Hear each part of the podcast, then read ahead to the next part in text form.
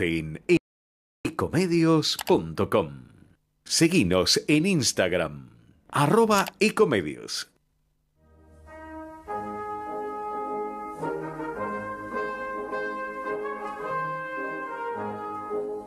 Aquí damos comienzo a Italianos y sus negocios, un programa dedicado a la promoción de negocios de empresas italo-argentinas, a las oportunidades comerciales procedentes de Italia, inversiones, productos, música, entrevistas y buenos negocios. Promueve la Cámara de Comercio Italiana en la República Argentina. Producción general Arturo Curátola. La Cámara de Comercio Italiana en Argentina ha creado la categoría de socio digital para que desde la distancia las empresas pymes y profesionales puedan acceder a oportunidades comerciales, cursos online y asesoramiento gratuito en comercio exterior, economía, Créditos ilegales. Comuníquese al 011-481-65900, 011-481-65900 o enviando un mail a ccibaires.ccibaires.com.ar. Asociese, los esperamos. No dejemos de cuidarnos. Usemos siempre tapaboca. Mantengamos distancia. Elijamos espacios abiertos. Ventilemos lugares cerrados. Para más información, entra a buenosaires.gov.ar barra coronavirus. Cuidarte es cuidarnos. Buenos Aires Ciudad.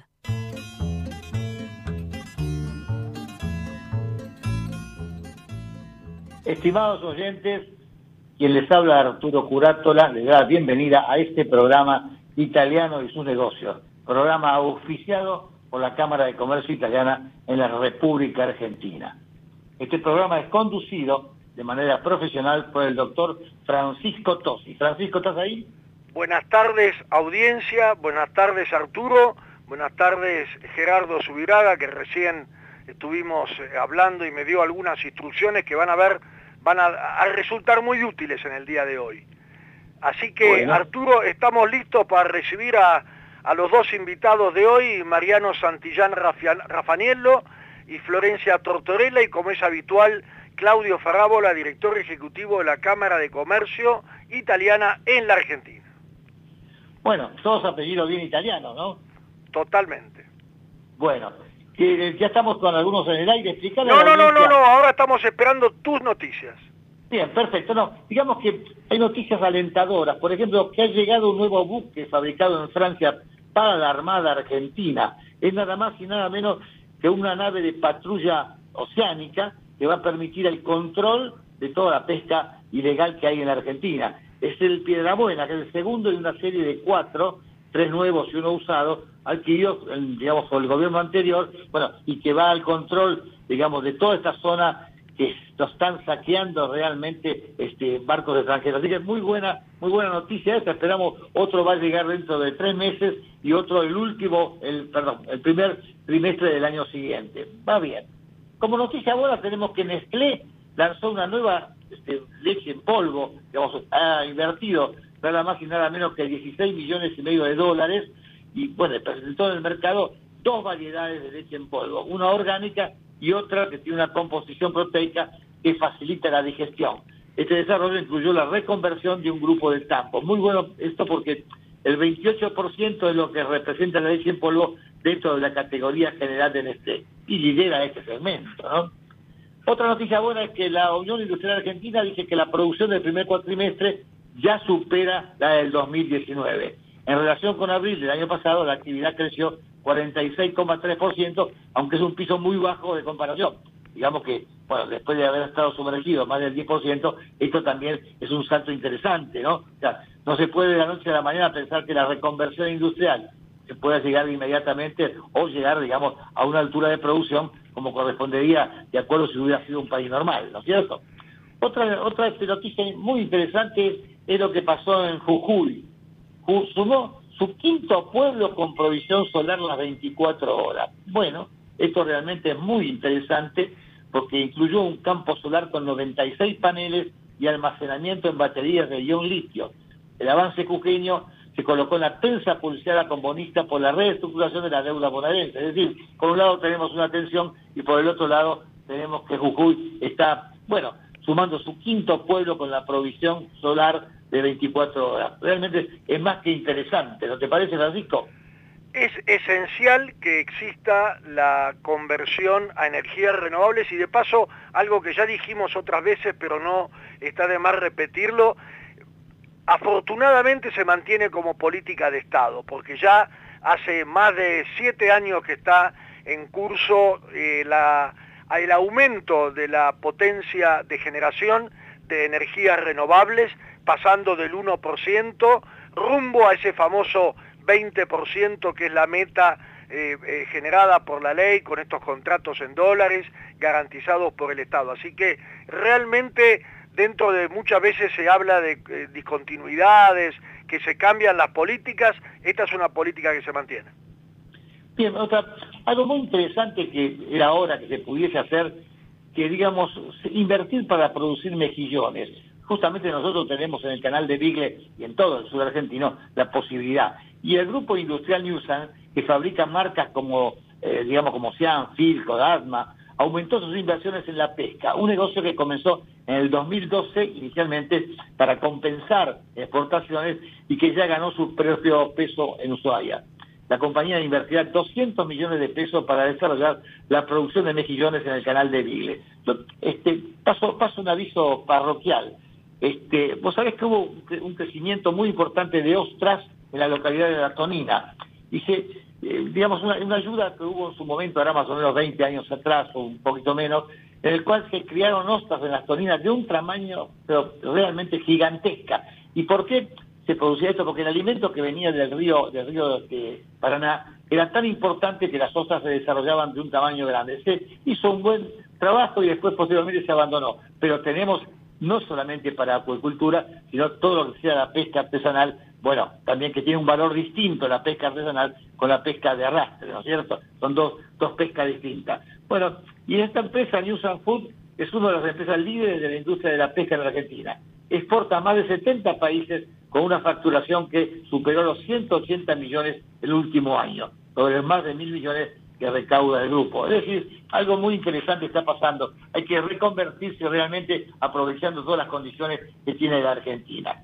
Otro que está aprovechando las condiciones es la cementera Loma Negra, que aumentó 40% su capacidad de producción. Puso en marcha el horno de una nueva línea en su planta La Malí, ubicada en, Olavarría realmente, bueno, ampliarle el 40% de su capacidad es una cosa muy importante porque, bueno, se prevé que la construcción va a estar en crecimiento y, hay que estar preparado para ello. Ya hubo un momento muy importante. Recordemos que Loma Negra fue fundada en 1926 y era la líder del cemento en Argentina, produciendo y distribuyendo cemento, cemento de albañilería, cal, agregados en hormigón, productos utilizados, bueno, en la construcción privada y pública. Es muy importante bueno, quien está haciendo la inversión está mirando hacia adelante y dice, bueno, bueno, si yo invierto 350 millones de dólares, quiere decir que tengo una visión de que la Argentina va a crecer. Esperemos que tenga. Arturo, Arturo, dado que vamos a mirar hacia adelante,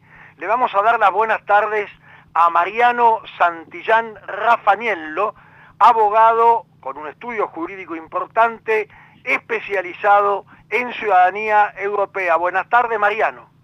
Hola, buenas tardes, Francisco Arturo, ¿cómo están? Hola, gusto saludarlos. buenas tardes, buenas tardes. A ustedes y a la audiencia. Mariano, vamos a, como digamos, la verdad que este es un reportaje que estábamos esperando, una entrevista que estábamos esperando hace tiempo. Qué bueno, me alegro, aquí estamos. Totalmente, totalmente. Y primero que nos cuentes un poco, bueno, la parte Rafanielo de tu apellido. Rafanielo, bueno, es el apellido mío materno, viene por parte de mi mamá, mi abuelo, Rafanielo, era, era ciudadano italiano, nacido en un, en un pueblito en la campaña, en la provincia de Avellino, en un pueblito de 6.000 habitantes llamado Lioni. Ah, Irpino como Irpino, Irpino como Irpino, exactamente. Eh, en una zona muy, muy, muy, muy linda. Eh, he ido dos veces, eh, tengo familiares allí. Bueno, acá vino mi bisabuelo con sus cinco hijos, entre uno de ellos mi abuelo con 10 años. Em, y, bueno, tengo familiares allá en, en Lioni, que los, he tenido el gusto de conocerlos. Queda, con, vida queda en, la, generación de mi abuelo, el, primo, hermano, em, no sé si ustedes se acordarán que en el año 80 hubo un terremoto muy fuerte eh, en, la zona de la Alta Irpinia. Bueno, en, ese pueblo es donde, es donde hubo el terremoto y de ahí es donde, donde es mi familia, por la parte de mi abuelo. O sea que, o sea que vos tenías un poco la, voy a, voy a hacer una exageración, pero eh, en, la, abogacía, en la, en la genética, porque Cicerón fue el más grande de los abogados romanos, ¿no? Ah, nunca hice el link por ese lado, pero bueno, ya que lo decís, eh, podemos, podemos analizarlo, podemos relacionarlo, puede ser, puede ser. Bueno, y, tu abuelo, y tu abuelo, y me decía, vino acá a la Argentina... Sí. decime, decime. No, no, no, el mix entre la abogacía y la italianidad, ¿no? Que, se pudo dar. Contanos de tu abuelo. Eh, no, no, no, mi abuelo era maestro mayor de obras, vino acá eh, a la Argentina y se ocupaba, se ocupaba de eso, no tenía nada que ver con la abogacía. Yo después eh, empecé a estudiar abogacía y, y bueno, la verdad es que mm, siempre tuve un lindo vínculo con él, con mi abuelo. Eh, empecé a estudiar italiano a los 16 años, cuando, cuando, después de que él fallece. Em, y, la verdad que siempre tenía ganas de hacer algo con respecto a lo que tenía que ver con, con, Italia y conectar con esos orígenes. Descubrí mucho a través de él, que en realidad él hablaba, era un porteño más, porque vino muy, muy chiquito acá a la Argentina. Eh, pero después comencé yo a trabajar en un estudio de ciudadanía, apenas estaba por recibirme. Em, o sea, vos ya tenías decidido cuando, cuando avanzabas en tu carrera que te ibas a especializar en esto. No, en realidad no, fue un poco, un poco, un poco el azar, pero otro poco también las ganas. La verdad que viste que la vida te va llevando un poco. Eh, y antes de recibirme, como te decía, eh, comienzo a trabajar en un estudio que tiene que ver con, que tenía que ver con, temas de ciudadanía, me empiezo a interesar y claro, empiezo a, mezclar la pasión por el derecho, pero al mismo tiempo con legislación italiana y a seguir en contacto con la italianidad, el idioma y la legislación de allá. Entonces, eh, esta bilateralidad, ¿no? Argentina-Italia, porque inevitablemente tenés que combinar ambas legislaciones y armonizarlas, eh, hizo que luego, bueno, después me largara solo. Eh, ¿Te largara solo quiere decir que armaste un estudio por tu cuenta? Exacto, sí, empecé a trabajar, honestamente fue en trabajar. Cuando me largué solo, dije, bueno, vamos a ver cómo, cómo, cómo hago. Empecé a trabajar solo en mi casa. Hoy somos un estudio aproximadamente de 14 personas. O sea que viene a lo italiano, empezaste en tu casa y ahora tenés un estudio con 14, claro, muy, muy, muy Exactamente, exactamente, sí, sí, sí, todo trabajando con, derecho de nacionalidad. Bueno, y ahora, ahora sí que vamos a entrar de lleno, digamos, en, el, en, la, actividad en sí, ¿no? ¿Por qué no nos explicás un poco? Porque vos te especializás en ciudadanías europeas, lo de italiano también, pero europeas, y, y nos contás un poco cómo es así a grandes rasgos, ¿no? Cada país. Sí, eh, a ver, en realidad más que nada con Italia, por supuesto, como te comentaba por el tema de la italianidad, luego fui ampliando un poquito al resto de las nacionalidades. La diferencia sustancial radica en que, en que Italia es el es la legislación más laxa, más amplia, que nos permite poder obtener eh, nacionalidad, y al mismo tiempo el que mayor número de inmigrantes en la, vieja inmigración europea le aportó al país. ¿no? Entonces, eh, esto hace que, bueno, mayor personas con ascendencia italiana puedan obtener una nacionalidad de Italia, a diferencia de otros países como por ejemplo España o Alemania o Hungría o Austria. ¿Qué, restricciones tienen, España, Alemania y Hungría que vos citaste justamente con respecto a Italia? Así a grandes rasgos, ¿no? A, grandes rasgos, sí, porque es amplísimo el tema. Pero a grandes rasgos, básicamente, por ejemplo, Italia ¿sí? Italia se constituye como país en 1861, cuando el Reino de Italia, eh, digamos, emerge. Entonces, lo que la nacionalidad italiana dice desde ahí ¿sí? Un italiano, una persona que pudo haber nacido previo a la constitución del Reino de Italia, ¿no? pero que falleció con posterioridad a 1861, que es cuando Italia se convierte como país, a partir de ahí, si es por línea masculina, después está la vía materna, que se puede llegar a hacer un juicio en, Roma contra el Estado italiano, pero eh, se puede obtener sin límite de generaciones. A veces el, el mito más grande es cuántas generaciones para arriba yo puedo ir. Y la realidad es que vos podés ir la cantidad de generaciones que quieras, en tanto en cuanto tu ascendiente italiano haya fallecido con posterioridad a 1861. Esto no lo permite el resto de los países, como España, eh, como Alemania, como Hungría, como Austria, que además, por ejemplo, países como Alemania, como Hungría o Austria, además te piden una prueba de esa nacionalidad. No basta, por ejemplo, con el acta de nacimiento. ¿no? ¿Y qué es una prueba de la nacionalidad? Una prueba de la nacionalidad podría llegar a ser algún pasaporte, ¿sí? Ah. Que, imagínate que en esa época venían por ahí con el pasaporte y bueno, las generaciones que seguían hasta hoy no lo conservaron. O sea, vos me estás diciendo, Mariano, que si Belgrano se hubiera querido hacer, eh, tenía que hacerse del reino de Cerdeña, porque el papá venía desde Onelia ha sido muy puntilloso y de hecho lo tenía anotado porque justamente eh, hace poco se, conmemoró el Día del Inmigrante Italiano y técnicamente Belgrano y su padre nunca lo fueron. Claro. Porque fallecieron con anterioridad. Exacto. Eh, pero bueno, sí, te piden una prueba de nacionalidad de otros países, como por ejemplo una carta de ciudadanía o un certificado del ejército, si no lo tenés hay que buscarlo en los archivos, que muchas veces están destruidos. Eh, Italia esto no lo exige, por ejemplo. No lo exige. No, exacto. Eh, España, por ejemplo, digamos, el español que venía acá a la Argentina, eh, por ahí luego el descendiente había nacido español, porque recordemos que Europa lo que tiene es el derecho de sangre, a diferencia de nosotros, de América, de Canadá hasta Argentina, tenemos el derecho de suelo, esto es una cuestión histórica, que cuando Europa empieza a expulsar personas eh, y las personas empiezan a emigrar a América, eh, tuvieron el derecho de sangre para no perder justamente este, este, este ligamen con los emigrados. ¿no? Entonces Europa quedó con el derecho de sangre y nosotros quedamos con el derecho de suelo. Por eso nosotros podemos tener las dos. Por suelo por haber nacido aquí en la Argentina y por sangre por tener una ascendencia eh, europea. Pero bueno, España, yendo al caso particular, te pedía que cuando cumplas la mayoría de edad, vayas a tu lado y eh, pidas de conservar esta nacionalidad española, que las personas en ese momento, por desconocimiento, no lo hacían. Entonces, eh, la, perdían y por eso es que hoy España solamente otorga nacionalidad hasta los nietos. en algún, muy poquitos contados casos, con excepciones, y habría que ver caso por caso, algún que otro bisnieto. Eh, pero hasta el nieto es donde podría llegar. Y vos hablabas de Alemania, Alemania también es restrictiva, me dijiste.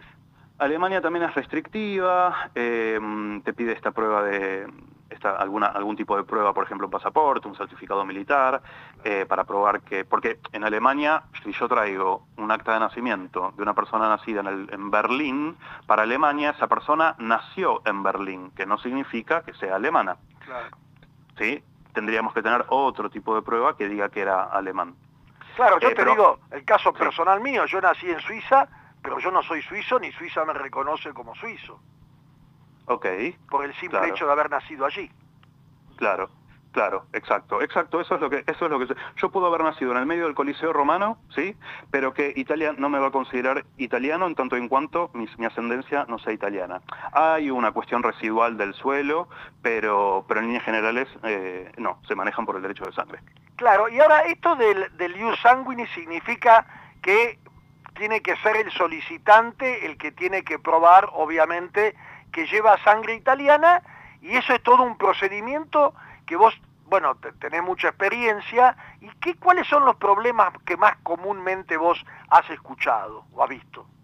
Bueno, el, eh, a ver, de todo. Eh, de todo. De todo, honestamente de todo, pero eh, podemos enumerar desde que la persona por ahí sabe que tiene un ascendiente europeo, pero que simplemente no sabe dónde es que nació, entonces ya ahí arranca con un problema, un problema que es previo a la nacionalidad. O sea, ni arrancó el estudio de la nacionalidad, porque primero debemos verificar dónde es que nació, si es que era eh, italiano, alemán o lo que fuere, y ubicar el lugar donde nació para poder traer el acta de nacimiento a la Argentina y comenzar con un expediente. Eh, a partir de ahí, la mayoría de los países eh, europeos te pedían o te piden verificar que este inmigrante no haya tomado nacionalidad argentina de forma voluntaria. Entonces, para eso eh, hay que generar un mini expediente acá en la Cámara Nacional Electoral para que nos diga si Argentina, eh, o sea, si tomó o no tomó nacionalidad argentina. Eh, el tema de las rectificaciones, muchas veces pasaba que los inmigrantes venían con un determinado apellido, no conociendo muy bien el dominio del idioma español. Eh, en esa época el Estado argentino por ahí no estaba tan organizado como ahora, los estados en líneas generales, entonces uno decía el apellido con su lengua, el oficial del Estado civil lo anotaba a como le parecía y el inmigrante por ahí no, no o, también o podía ser que no, no era analfabeto o que tenía miedo de discutirle al empleado del, registro civil, entonces el apellido quedaba registrado de un modo diferente al original. Está muy bien lo que, lo que estás diciendo, porque entre en los años de mayor inmigración, que es desde 1870 a 1930, el nivel de alfabetización era del 25%. Totalmente. Que, no obstante era más alto del que se encontraba local, pero no dejaba de ser muy bajo, ¿no? Totalmente, totalmente. Y el inmigrante que venía aquí eh, lo que quería básicamente era eh, radicarse, eh, trabajar y establecerse. Entonces decía, daba sus datos y por ahí se anotaban de una manera que no era correcta y bueno, quedaban así con el apellido cambiado en el transcurso del tiempo, total eh, digamos, a los fines prácticos no le modificaba mucho la vida. Vos mencionaste que había una traba para la línea materna hasta el año cuarenta y tantos, ¿no? Algo así dijiste. Sí, exacto. Eh, el tema es que eh, Italia em, permite, ¿sí? Por vía administrativa, esto es ante un consulado o un municipio, una comuna italiana, que la mujer transmita nacionalidad recién a partir del primero de enero de 1948, que es cuando se sanciona la nueva Constitución Nacional Italiana y se declara igualdad completa de todos los ciudadanos. Em, entonces, como esta ley ¿sí? porque la ley de nacionalidad es anterior, es una ley de 1912, o indicaba con el concepto de padre de familia, ¿no? que el padre era el que transmitía la nacionalidad y en ausencia de padre, a grandes rasgos, ¿no? lo hacía la madre, eh, entonces era el padre que la transmitía. Entonces, a partir del 48, el Estado italiano, a través del consulado o a través del municipio, te permite eh, transmitirlo por línea materna. Entonces a veces pasa que venía una mujer italiana que tenía un hijo nacido en el 47 un hijo, un hermano de ese nacido en el 47 que nacía en el 49 y tenías una misma madre italiana con un hijo italiano y el otro no. Y toda su, toda su descendencia ¿Qué hay que hacer ahí? Hay que hacer un juicio. ¿Un juicio? un juicio en Roma, con un abogado italiano contra el Estado italiano. ¿Y eso, eh, eso es una cosa que es costosa? ¿Cómo es? Es costosa, eh, pero tampoco tanto. Eh, eso obviamente depende del bolsillo de cada uno, pero Em, ya hay un fallo plenario, ya hace unos años, un fallo plenario, en, Italia le llaman acepción unite, que es cuando se juntan todos los jueces de una misma sala frente a, un tema donde hay varios fallos contradictorios, y se asentaron una jurisprudencia al respecto, donde dijeron que esto debe reconocerse. Obviamente le corresponde al Poder Legislativo italiano modificar la ley, pero como no, el Poder Legislativo italiano no lo ha modificado, el Poder Ejecutivo, consulados y comunas no pueden aplicar tienen que aplicar la ley vigente. O sea que en esos, casos en, esos casos hay que ir a, hacer el pleito a Italia, pero avanza más rápido porque hay una, hay una jurisprudencia favorable. sí, la verdad que no, hemos tenido no hemos tenido ningún caso desfavorable, al contrario, son todos favorables. Le dejo a Arturo eh, que tiene una pregunta. Sí, claro. No, no, pienso que si es como una acordada, y bueno, que ya ha sentado jurisprudencia, ¿no? Sí, sí, es un fallo, una sentencia ya eh, de hace un par de años donde hacen toda la jurisprudencia, exactamente. Eh, que en líneas generales cuando pasan este tipo de, fallos plenarios, eh, la jurisprudencia es, de aplicación obligatoria. Por supuesto que puede pasar que el día de mañana un juez se levante y diga yo pienso otra cosa, por supuesto, y habrá que apelar y demás, pero ya obviamente es un fallo tan, tan, tan potente, con tanta consistencia, que no hay fallos en contra. O sea, si la documentación está correcta, está completa, la línea genealógica es, digamos, está acorde, no hay diferencias en nombres y apellidos y el juez no tiene dudas acerca de la línea genealógica que uno le presenta, el derecho es reconocido. Y en general, en, el, vamos ahora al trámite habitual, sin el, no el caso este especial de, la, digamos, de la eh, adquisición de la ciudadanía por línea materna previa al 1 de enero del 48, ¿no? que sería la que genera esta necesidad de hacer un pleito o un, contención, un juicio en Italia. En general, en tu experiencia, eh, ¿cuáles son otros de los problemas más comunes, aparte estos del apellido cambiado y no encontrar el certificado de nacimiento? o, es solamente un problema de encontrar la documentación, o sea, casi de pesquisa. Sí, casi de pesquisa y aparte em, también, por ejemplo, eh, tenemos un caso muy interesante que, porque se relaciona mucho con la historia, ¿no? Eh, em, más que nada en, los casos donde eh, tenemos varias generaciones entre el, inmigrante y el, que, el solicitante de la ciudadanía, por ejemplo, un tatarabuelo o un trastatarabuelo. hay un caso muy interesante, por ejemplo, que tenemos una, una persona, un italiano que vino acá a la Argentina, tuvo un hijo en 1848, 1848, exacto, 1848, pero el italiano falleció con posterioridad, a 1861, así que el derecho eh, le, corresponde y demás. ¿Qué pasa? No existía el registro civil en esa época. Ahí donde tenemos que ir a buscar a las parroquias, que eran las encargadas en ese momento de, registrarlo. En realidad es un sacramento, pero vale a los efectos civiles para lo que es la presentación eh, de, la, prueba del nacimiento para lo que es ciudadanía, tanto en Italia como en la Argentina. Eh, resulta que esa parroquia digamos, fue, bueno, en, el bombardeo Plaza de Mayo, que de hecho hace poquito se cumplieron, se cumplió un nuevo aniversario, se destruyeron los archivos, no están. Se quemó. sí, exactamente. Entonces, eh, ahí tenemos que hacer una reconstrucción judicial de ese, de ese, en Argentina, ¿sí? de ese documento, inscribirlo en el registro civil para que tenga fe eh, y, plena, y plena prueba para presentarlo ante Italia, porque Mm, digamos, no hay link entre el italiano y los descendientes. Y e Italia pide, porque lo tiene ya eh, establecido, cuáles son los documentos que hay que presentar y obviamente el acta de nacimiento es, es, la más importante, porque tenemos que eh, acreditar que esa persona es hijo del, del italiano. Entonces, esa persona, por ejemplo, eh, tenemos que hacer un juicio acá en Argentina, civil, para reconstruir ese documento que se asienta en el registro civil y poder presentarlo, y que esa persona obtenga la ciudadanía. Mariano, yo agradezco muchísimo este, este tiempo que nos has dado. Creo que te volveremos a convocar porque han quedado otros temas que yo tenía ahí pendientes que me gustaría desarrollar con vos para interés de la audiencia. Cuando Así que te doy las buenas tardes y te agradezco mucho este tiempo. Gracias Mariano por tu tiempo, ¿eh? muy amable. ¿eh? A ustedes, buenas tardes. Gracias, Vamos, al Hasta luego. Ecomedios.com AM1220. Estamos con vos. Estamos en vos.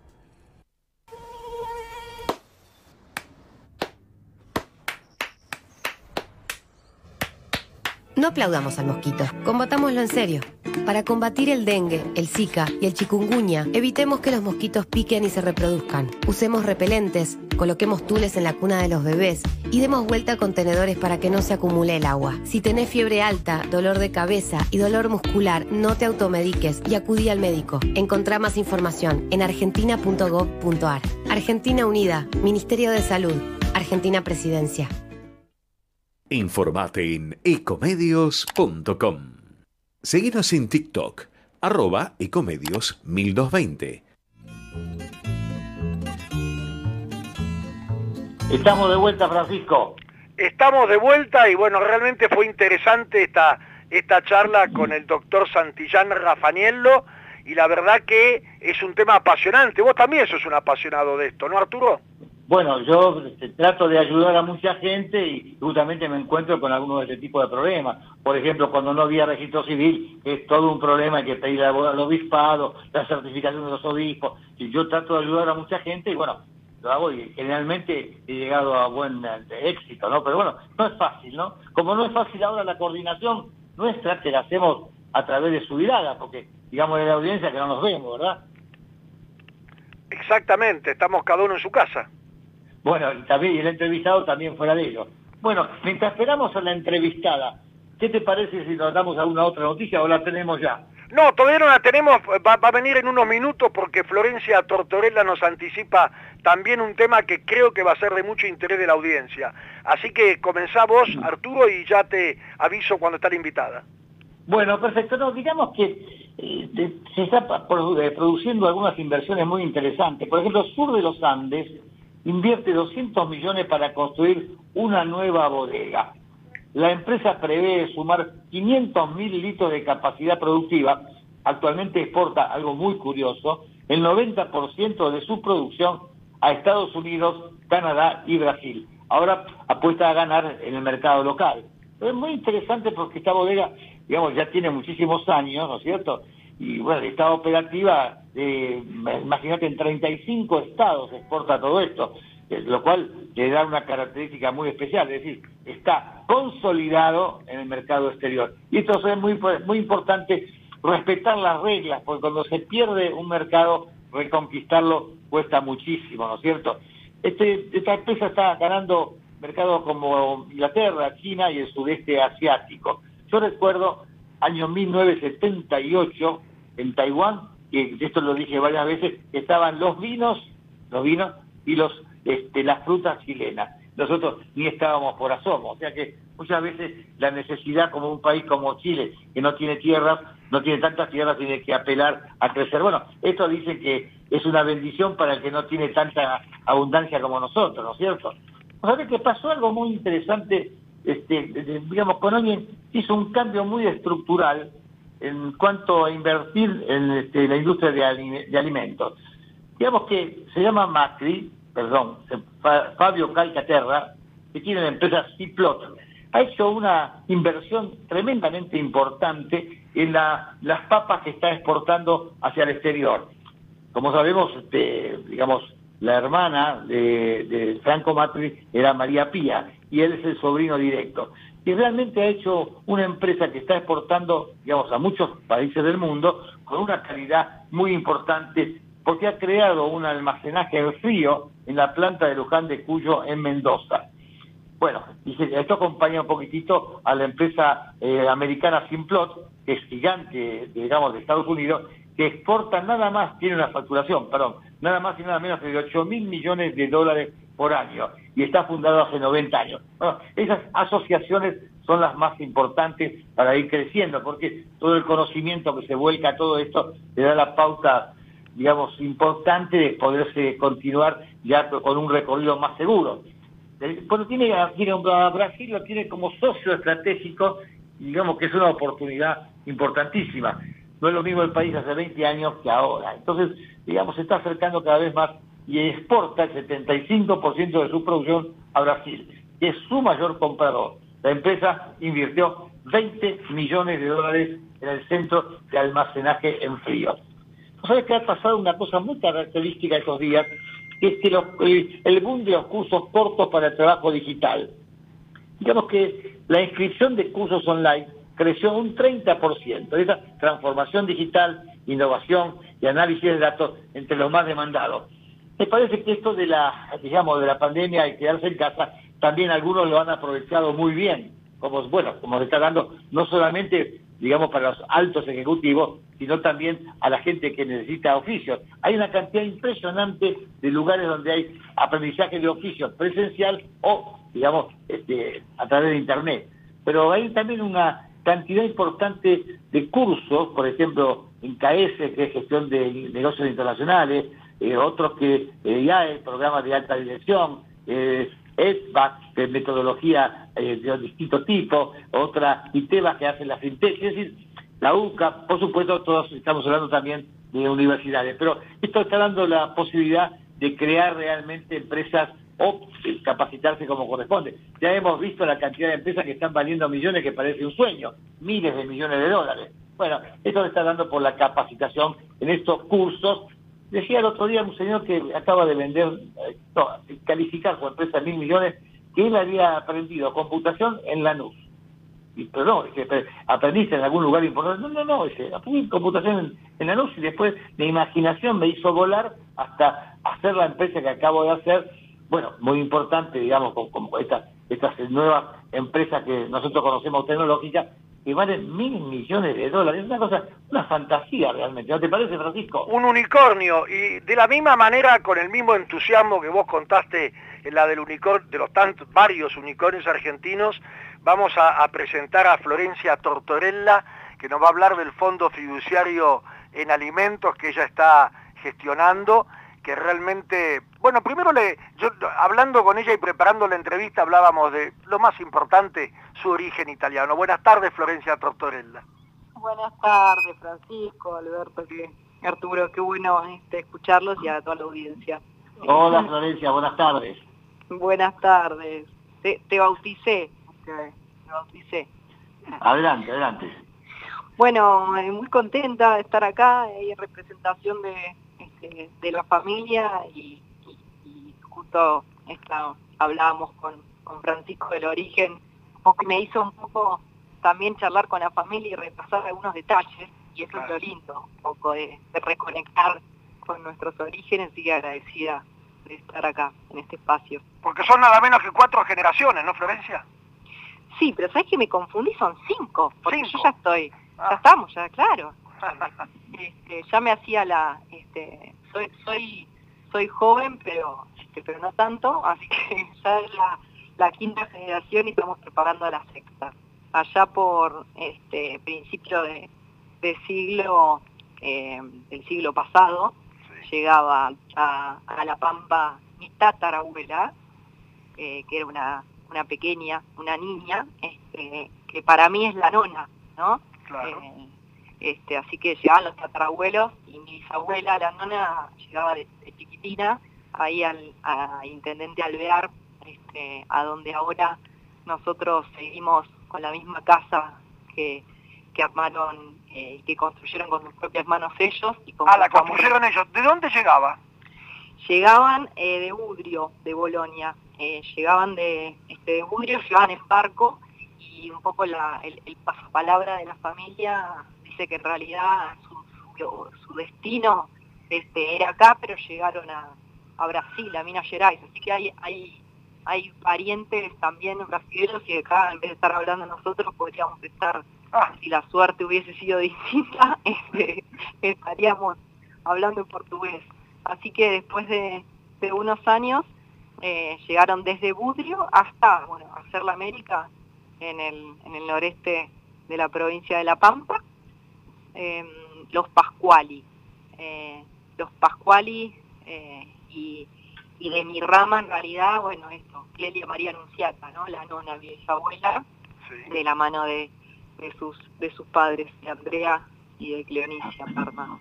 Y eh, nosotros hoy uno de esos campos que están ahí, que con, mucho esfuerzo se pasaron generaciones y lo seguimos teniendo, se llama La Nona.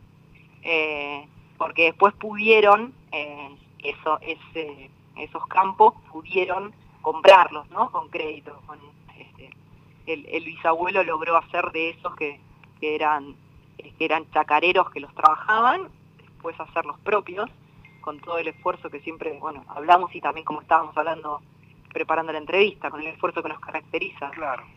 Eh, y lo lindo es que después se, enamoraron, como son las historias así de, amor, y eh, se enamoraron con, con, el vecino, y el vecino era alemán, así que ahí tenemos una parte este, alemana, y eh, la parte de la familia que queda Pascuali, porque obviamente como yo fuimos ahí perdiendo el apellido de nuestro lado, que yo soy Tortorella, porque después lo retomamos con otro italiano, pero del Bueno, pero Tortorella también lo retomamos bastante bien. Ah, Tortorella, sí, escuchame. Pero bueno, ahí se juntó norte y sur, un poco como este, eh, con, mi abuelo Tortorella, eh, pero Pascuali siguen siendo, este, obviamente, una, una familia que están ahí en la en el Intendente Algar y en La Pampa y, tiene el campo que se llama Pascuali. Este, nosotros tenemos nuestro campo que se llama La Nona y seguimos siendo todos familia y vecinos. se llama La Nona el campo.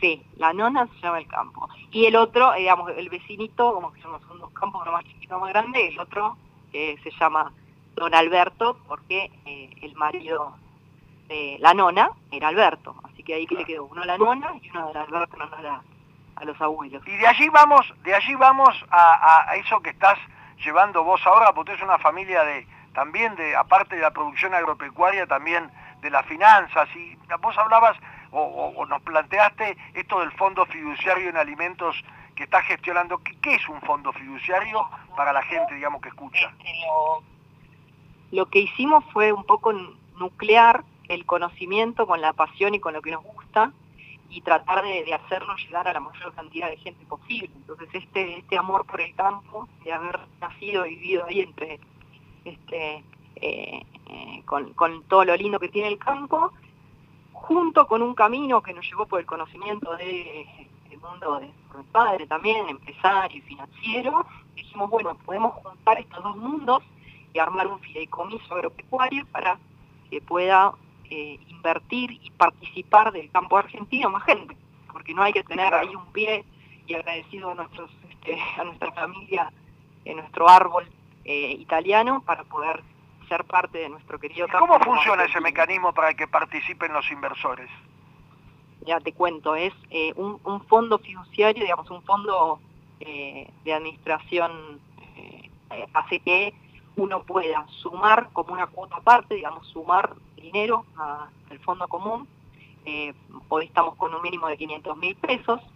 Eh, entonces uno invierte, pone la plata y durante una campaña, junto con el dinero de todos los inversores, se gestiona la producción agrícola, o sea, se siembra, este, se cuida y se cosecha maíz, trigo, girasol, eh, toda una diversificación agrícola, o se invierte en ganadería, que es Em, también en eh, la producción ganadera que está en el norte de Santa Fe, que está en, otro campo, pero estamos ahí eh, eh, con la posibilidad de poner un pie en los commodities, en granos, y el que invierte puede decidir si invertir en ganadería o en agricultura. O sea, que si, uno está, si, uno está, interesado en poner, por ejemplo, una, bueno, 500 mil pesos y todos sus múltiplos, supongo, y lo quiere hacer, ¿qué tiene que hacer? ¿Ir a un portal? ¿Qué tiene que hacer? Nosotros tenemos un portal y tratamos de tener toda la información lo más clara posible para que sea para todos a www.gestionaronline.com. ¿Cómo dijiste? ¿Lo podés repetir, por favor? Sí, gestionaronline.com. En las redes, si no, nos encuentran como gestionar-bajo, porque como gestionar es una palabra fácil, ahí en Instagram y demás, y van a encontrarnos este, a Matías, a mi hermano, y a mí, explicando este, los negocios, explicando cómo invertir, porque es muy simple, eh, en términos de, papeles y documentación y uno puede invertir a un año, pensando, bueno, pongo la plata ahora para eh, que, se trabaje en el campo y genera renta y genera trabajo también, ¿no? Eso es lo lindo. ¿Y genera, genera renta con qué, con qué frecuencia? Anual, genera renta anual, hoy estamos estimando renta este, entre el 50 y el 60% anual, eh, la ganadería con mayor eh, mucho menor riesgo, más conservador, acompañando la inflación, y la agricultura acompañando el dólar con un, este, con un perfil de renta un poquito más alto, pero entonces si uno pone hoy, por ejemplo, 500 mil pesos, el año que viene se llevaría entre 750 y 800 Claro. Florencia, hay, hay, una pregunta de Arturo que le doy la palabra ahora. No, primero que decirte, Florencia, hacer mención a tu papá, César Tortorella, un hombre con una tremenda experiencia en todo lo que estás hablando, también tu hermano, por supuesto, que bueno, que son dos personas, los ambos ingenieros agrónomos y que están hablando de algo consistente, ¿no? Pero decime, ¿cuál relación, qué, qué de beneficio en dólares tuvieron en el último periodo de un año? Eh, mira, en el, año que está cerrando ahora, yo en, agricultura más del 25% en dólares. Eh, fue un año muy, muy lindo, muy bueno y que también demuestra nuestro campo cómo, cómo le está yendo, este, cómo le va. Así que, eh, y en ganadería digo arriba del 12% en dólares. Nosotros nos gusta siempre hablar en pesos porque como eh, los balances están en pesos en Argentina, pero la verdad es que uno siempre se da vuelta y hace el ejercicio de entender cuánto cuánto dio en dólares. Así que sí, sí, eh, está, ¿Y son varios fondos o es uno solo? ¿Cómo funciona eso? Es un solo fondo, como tal, con un mismo estructura y funcionamiento, pero uno puede elegir agricultura o en ganadería. Ah. Un poquito más de riesgo o menos riesgo. La ganadería es como el típico cajador del campo, ¿no? Como diciendo siempre, el productor agropecuario cuando tuvo unos pesos se compró algún novillo para tenerlo ahí en kilos de carne, bueno, esto sería lo mismo. O me paro en kilos de carne, o bueno, voy a la opción de sembrar algo. ¿Y la gente tiene un seguimiento periódico, sabe cómo va la cosa? ¿Cómo hace para seguirlo? Sí, es lo que más nos gusta, ¿no?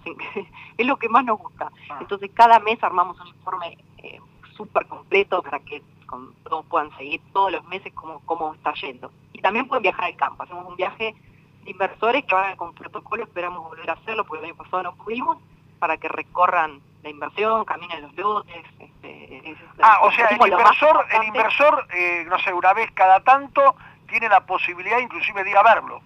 Sí, sí. Y lo más lindo es que nos comemos un rico asado, un buen cordero y después nos vamos a recorrer los lotes. Excelente. Nos se, arma, se arma un grupo tan lindo porque después ahora nos estamos encontrando online, digamos, y lo lindo es que hay gente de todo el país eh, y entonces pueden participar y cuando hacemos cosas presenciales, bueno, este, también es, la verdad que es, hay un grupo de pertenencia que es muy, muy, muy agradable y muy, muy lindo, es, un disfrute también, muchos lo toman así, ¿no? Es como, bueno, gano un poco de plato, hago, eh, genero trabajo y también me, lo disfruto, me gusta, voy al campo, así que es algo, es algo lindo. ¿A vos te gusta esto particularmente porque es una forma de abrir a mucha gente que puede hacer inversión en la participación en la actividad agropecuaria que veo que lo tenés de genética. Exacto, sí, es que fue así un poco como nació la idea de hacer lo que nos gusta y abrirlo este, para que más gente pueda, pueda hacerlo y que no se vea el campo como eso para, para muchos tal vez lejano o para algunos como que lo tienen más cerca eh, físicamente, pero saber cómo hacer para participar de manera este, productiva. Así que es nuestra manera un poco de abrirlo tal cual. Claro, perfecto. Yo le pregunto a Arturo si tiene alguna alguna pregunta o alguna eh, cuestión para preguntar. Arturo. Sí, sí, sí. ¿Cuántos inversores tiene hoy el fondo fiduciario? Arturo, hoy somos eh, casi 200 y están entrando ahora como estamos, estamos justo ahora en periodo de, suscripción y, se cierra el mes que viene, así que el que se quiera sumar, sí, llegaremos a 240, 250 seguro. Bien, tenemos que agregar que bueno, que Florencia también es en este momento consejera de la Bolsa de Comercio de Buenos Aires desde este año. Así que tiene todo el conocimiento necesario, no solamente por genética y por ADN familiar, sino también profesionalmente. Así que yo creo, no, yo no tengo otra pregunta, o tendría muchas más, pero creo que da para otro momento cuando tenga otro cierre, digamos, de, este fideicomiso, nombrar los resultados para ver cómo, cómo ha quedado finalmente, ¿no? Porque hasta ahora son espléndidos. Muchas gracias, con todo gusto, Arturo. La verdad que tener este este, este espacio, pues, estamos muy agradecidos nos encanta también eh, contar eh, a, la comunidad, ¿no? A nosotros este, escuchaba también como hablaban hace los ratos anteriores la ciudadanía y también estamos todos en la misma y es hermoso ser parte de esta comunidad, así que muchas gracias. Bueno, muchas gracias eh, Florencia Tortorella por tu tiempo. Vamos a, seguir el Fondo Fiduciario Agropecuario porque me parece que es una magnífica idea. Por supuesto que es un, mercado amplio porque la Argentina es este, tiene una gran ventaja agropecuaria, así que es una cosa que tiene que digamos, ser atractivo para mucha gente. Te agradecemos muchísimo tu tiempo y te deseamos unas buenas tardes. Gracias Florencia por tu tiempo. Muchas ¿eh? gracias a ustedes. Adiós. Gracias, saludos a tus padres y a tu hermano. Bueno, ahí tenemos un ejemplo de inversión, ¿verdad? Exactamente, y además un ejemplo, porque ellos tienen además eh, dentro de su grupo de empresas, también sociedades de garantía recíproca, todo un menú bastante amplio de inversiones, pero esta es específica agropecuaria y bueno, creo que es muy importante. Claro, fíjate vos que, que hay toda una, una, historia familiar, porque esta es una empresa familiar y, viene ya de muchísimos años porque, digamos, en toda esa parte agropecuaria tienen un conocimiento pleno. El papá ha sido presidente de varias cámaras relacionadas con la agropecuario y con la carne, ¿no? O sea, tiene una historia muy importante que lo ha transmitido a sus hijos, bueno, evidentemente de una manera muy muy este, interesante porque han tomado su ADN y su la continuación en los negocios, ¿no? Claro, por supuesto. Mira, aprovechando para hablar de, de noticias y asuntos de la Cámara de Comercio, tenemos en línea a Claudio Farabola, director ejecutivo de la Cámara de Comercio Italiana en la Argentina. Buenas tardes, Claudio. ¿Qué tal? Buenas tardes, Francesco y Arturo. Eh, bueno, hablando de... Buenas tardes. Hablando de agropecuario, me engancho, como se dice. Eh, eh, ayer tuvimos la suerte, como en, el, en ocasión del Consejo Directivo de la Cámara de Comercio Italiana, de tener al ministro de Producción, Claudio Anselmo, de la provincia la bellísima provincia de Corrientes, donde seguramente la actividad agropecuaria, como nos contó el ministro, es una de las de las principales y, de las que más aportan al, Producto Interno Bruto de la provincia y, la pone seguramente como una de las provincias destacadas del norte argentino a nivel productivo.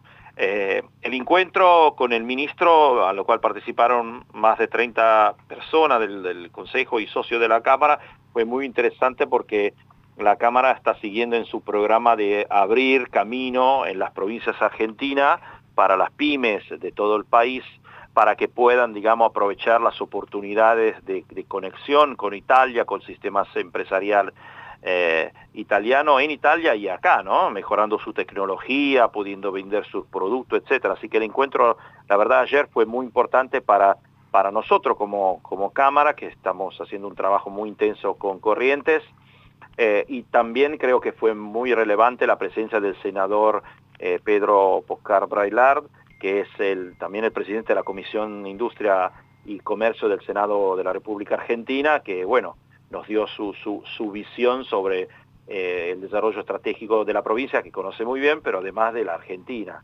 Eh, así que el tema agropecuario siempre fue muy caro a la Cámara y es muy importante para el desarrollo del negocio. Eh, engancho también con dos actividades que estamos en el trabajo planeando y que son específicas para las pymes del interior del país.